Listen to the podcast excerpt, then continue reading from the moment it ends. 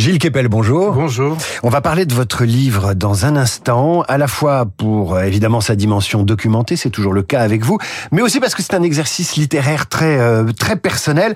Mais avant ça, on attend une décision du Conseil d'État relative à l'interdiction ou pas de l'abaya euh, à l'école. vous vous attendez à quoi? Écoutez, moi, ça me fait penser à ce qui s'est passé il y a 20 ans. J'étais membre de la commission Stasi et euh, on avait, euh, après les six mois, enfin, c'était exactement, on est en septembre aujourd'hui, on était en, on avait été réunis fin juin par le président Chirac et tout l'automne on avait travaillé là-dessus en, auditionnant un grand nombre de personnes jusqu'aux frères musulmans et aux islamistes justement. Et euh, finalement, euh, ça avait abouti à la loi euh, de mars 2004 sur la prohibition des signes religieux ostentatoires dans l'espace scolaire financé par les deniers du contribuable, c'est-à-dire y compris le euh, le privé euh, subventionné, euh, enfin sous contrat, mais avait laissé le hors contrat tranquille. Et on a vu déjà hier que, en fait, c'est une histoire de rapport de force politique, comme ça avait été le cas quand il y avait eu la loi. L'UOIF avait reculé, les frères musulmans à l'époque, et du coup, les chefs d'établissement avaient pu vaquer à leurs occupations normales au lieu de passer leur temps à faire des contentieux au tribunal administratif et au Conseil d'État. Alors, je pense que euh, la décision, bah, des ça, je ne peux pas en préjuger, mais euh, on est un peu dans un cas de figure, euh, dans un cas de figure identique à ce qu'on a eu il y a 20 ans. François Bayrou a déclaré il y a deux jours que selon lui, la présence de l'islam en France n'était pas particulièrement agressive. Vous partagez ce constat?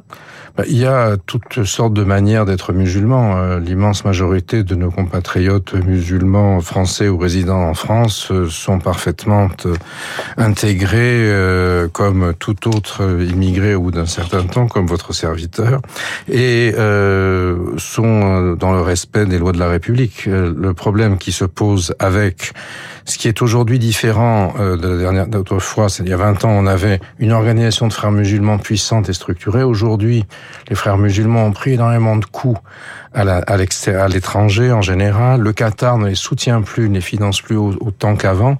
Et on est euh, bien davantage euh, face à ce qui n'existait pas à l'époque, c'est-à-dire la prolifération dans les réseaux sociaux de cette espèce de salafisme d'atmosphère qui euh, pousse des, des, jeunes filles justement à marquer leur rupture et d'autres ailleurs par d'autres moyens et euh, en accordance avec euh, ce qu'on appelle dans l'islam el wala wal bara c'est-à-dire l'allégeance et la rupture qui est le credo du salafisme c'est-à-dire on fait allégeance à la loi ultra rigoriste telle qu'il l'interprète et on rompt, on se désavoue d'avec les lois de la société des mécréants, si vous voulez. Et c'est là, c'est à cette articulation-là que se pose la baya. C'est un peu le, le, le, test, si vous voulez, le, le crash test euh, par rapport à la laïcité française dans un lieu absolument central, qui est celui de l'éducation de la jeunesse, à savoir l'école publique. Bon, vous nous dites en clair que politiquement ils sont affaiblis, mais que culturellement ils infusent. Hein. C'est ça le salafisme d'atmosphère. Oui, et en particulier à travers un usage euh, très important des, des réseaux sociaux. C'est pas, c'est pas tant dans les mosquées elles-mêmes que ça se passe, euh, où les imams qui sont finalement de plus en plus euh, des gens qui font partie du paysage, qui se notabilisent, euh, qui d'ailleurs gèrent avec les maires des enjeux de transfert de voix et d'élection, mais c'est plutôt dans le monde, dans le monde virtuel. Prophète en son pays, Gilles Kepel, c'est le titre du livre que vous publiez aux éditions de l'Observatoire.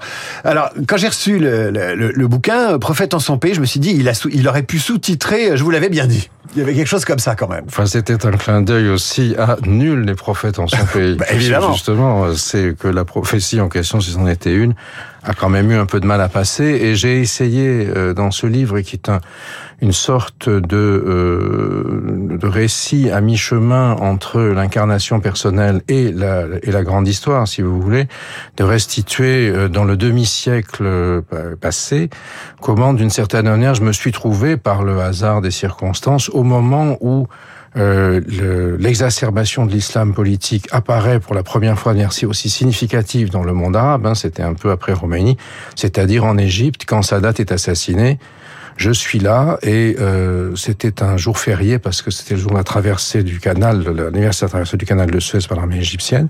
Et je suis chez moi et euh, l'employé de maison arrive. C'est la femme d'un policier. Elle revient, elle me dit en dialecte, Monsieur Gil, Monsieur Gil, ce qui veut dire Monsieur Gilles, Monsieur Gilles, on a tiré sur Sadat plutôt au ciel qu'il l'ait tué. La femme d'un policier qui m'interpellait, moi, un mécréant, au nom de Dieu, en souhaitant la mort de notre musulman. Et les bras vous en tombent les bras m'en tombent et euh, ces bras-là, depuis, n'ont cessé d'écrire pour essayer d'expliquer ce phénomène. Gilles Kepel, j'ai aimé votre livre parce que ça commence comme une histoire d'amour, euh, celle d'un jeune chercheur qui tombe littéralement amoureux de sa discipline et aussi d'une ville, de sa lumière, de ses habitants, tombe amoureux du Caire et de l'Égypte. Oui, c'est vrai. Et euh, ça a un côté un peu nostalgique, puisque malheureusement, euh, l'explosion démographique, la pollution, euh, la dictature en ont remis des couches et des couches. Et c'est pour ça que moi-même et un certain nombre d'autres de ma génération, nous avions finalement eu tant d'espoir. J'avais fait un livre qui est déjà un livre un peu personnel il y a quelques années, qui s'appelait Passion arabe, qui était mes déambulations dans la dans la région au moment des printemps arabes, quand ou des printemps arabes entre guillemets, faut-il dire, quand les dictatures étaient tombées et avant que les islamistes n'aient repris le pouvoir. Et on pouvait aller partout. C'est la seule fenêtre, par exemple, de temps où j'ai pu me traverser la frontière tuniso-libyenne à pied, euh, me balader au fin fond euh, des campagnes égyptiennes, etc. Avant, il y avait la police. Ensuite, il y a eu les islamistes qui prenaient les otages et qui vous égorgeaient. Et maintenant, la police est revenue partout. Je lis un passage de ce, de ce livre euh, très nostalgique. Cette Égypte de la Dolce Vita a disparu. Agami, c'était une de vos est devenue une banlieue de béton noyé dans les embouteillages. Et les rares femmes qui osent encore le maillot de bain se sont regroupées dans un club privé entouré de barbelés et de gardes armés. La plage publique est le domaine des belles fégores voilées de noir de pied en cap qui se baignent tout habillés au milieu d'hommes barbus et de jeunes gens haves dans une mer polluée où flottent flacons et sacs en plastique. Je m'arrête là pour nos auditeurs. Oui, euh... vaut mieux, oui. Ils liront la suite tout seul. Qu'est-ce qui déclenche cet intérêt pour euh, les frères musulmans? Qu'est-ce qui déclenche aussi euh, une rareté dans votre discipline? C'est que vous parlez arabe et vous le rappelez systématiquement, on vient de l'entendre, parce que c'est plus important et stratégique pour comprendre les velléités euh, hégémonisques d'un mouvement politique comme celui des frères musulmans. Mais qu'est-ce qui pousse un homme de 25 ans, à l'époque, à s'intéresser aux frères musulmans? Vous savez, comme beaucoup de gens de ma génération, cette époque, hein, on parle des, moins de 20 ans, si j'ose dire, euh, aujourd'hui, euh, j'étais un gauchiste fanatique, je militais dans un groupuscule trotskiste, et, pour nous, cette histoire qui se passait dans les campus égyptiens, c'était complètement incompréhensible. Et euh, c'est donc le paradoxe. J'avais lu à l'époque un article dans Le Monde du correspondant euh, Jean-Pierre Perroncel-Hugo, qui était là-bas, qui, qui décrivait ça de manière assez... Je me dis, je vais aller voir. Je ne comprends pas, je vais aller voir.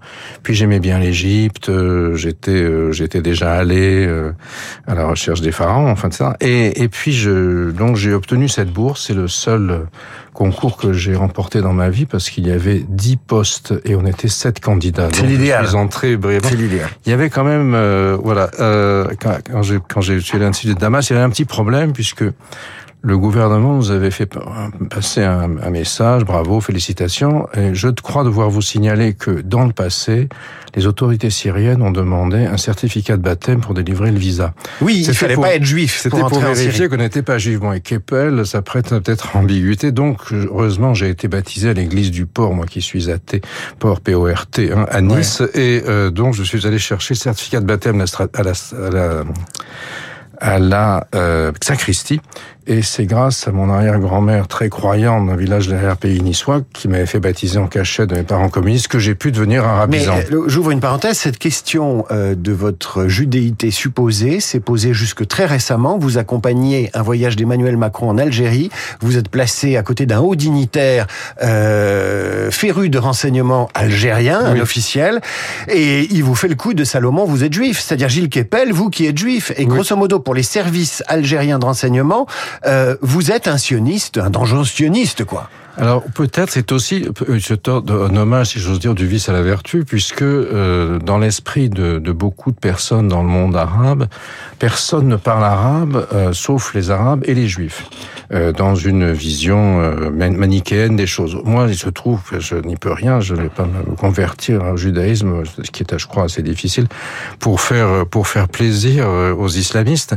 Mais effectivement, ça fait 50 ans que le juif Keppel, entre guillemets, est vilipendé dans la presse islamiste. Bon, bah écoutez, il en reste rien. Hein. Alors je vais pas, je peux pas résumer le livre, mais vous raconter la progression de votre travail, euh, la non-progression de l'opinion publique, des leaders d'opinion, des politiques sur la question de l'influence des frères musulmans. Ça prend des années et des années pour vous faire entendre.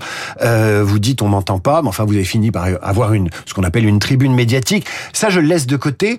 Ce qui est plus intéressant et le temps leur tourne, c'est la résistance de l'université à votre curiosité, tout simplement.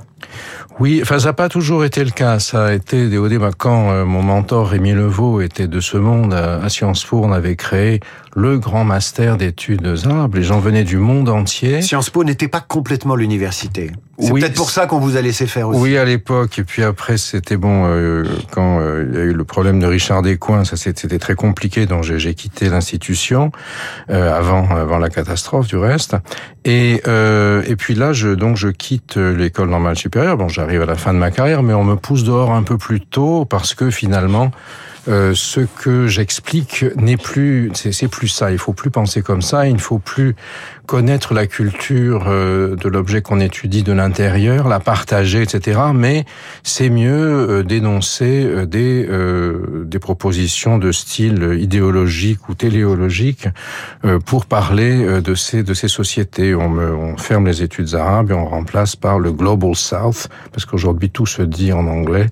on tous ces gens qui détestent la France des Lumières, le colonialisme, etc., euh, le disent dans les mots de l'impérialisme américain et des campus des États-Unis sans le moindre battement de cils. Vous vous êtes heurté donc au, déni, euh, vous avez euh, persisté, vous êtes encore évidemment critiqué, vous avez des, ennemis en tout cas intellectuels à l'université, mais aujourd'hui vous êtes invité un peu partout. Vous êtes même cité dans le livre Soumission de Michel Houellebecq qui s'est appuyé sur vos travaux pour, pour anticiper ce qui s'est passé euh, avec les attentats. En oui, c'était très frappant. Alors après, on peut penser ce qu'on veut de l'œuvre de Welbeck ou de ses positions euh, plus récentes en termes politiques, mais j'avais été très frappé. On m'avait demandé de faire un compte rendu de plateforme que j'avais fait, euh, mais qui n'était jamais paru parce que c'était la, c'était tombé la semaine du 11 septembre. Donc il, il avait une capacité d'anticipation assez frappante.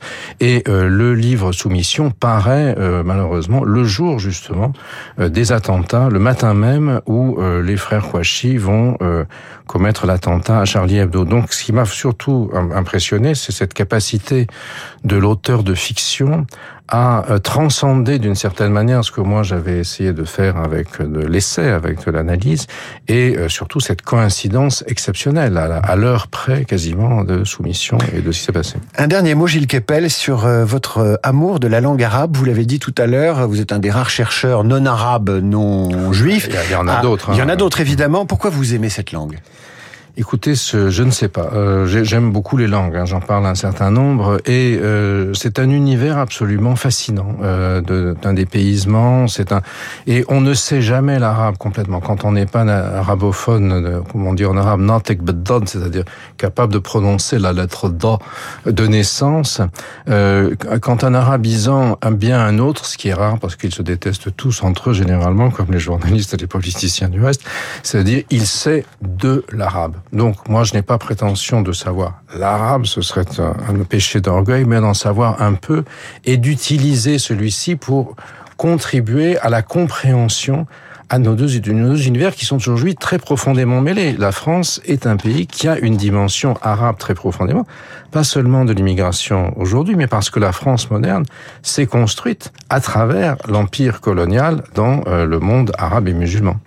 Gilles Kepel, merci Prophète en son pays est un livre magnifique. Je me demande si on ne pourrait pas en tirer une série, un film, ou s'il ne sera pas éligible à un, prix de l'essai. Euh, on verra, on verra bien. Euh, je vais... Merci d'être passé nous voir, Gilles Kepel. Vous pouvez nous dire, euh, vous êtes sur Radio Classique, il est 8h29 en arabe احنا في راديو كلاسيك والساعة 8 و 29 دقيقة. Il est 8h29 sur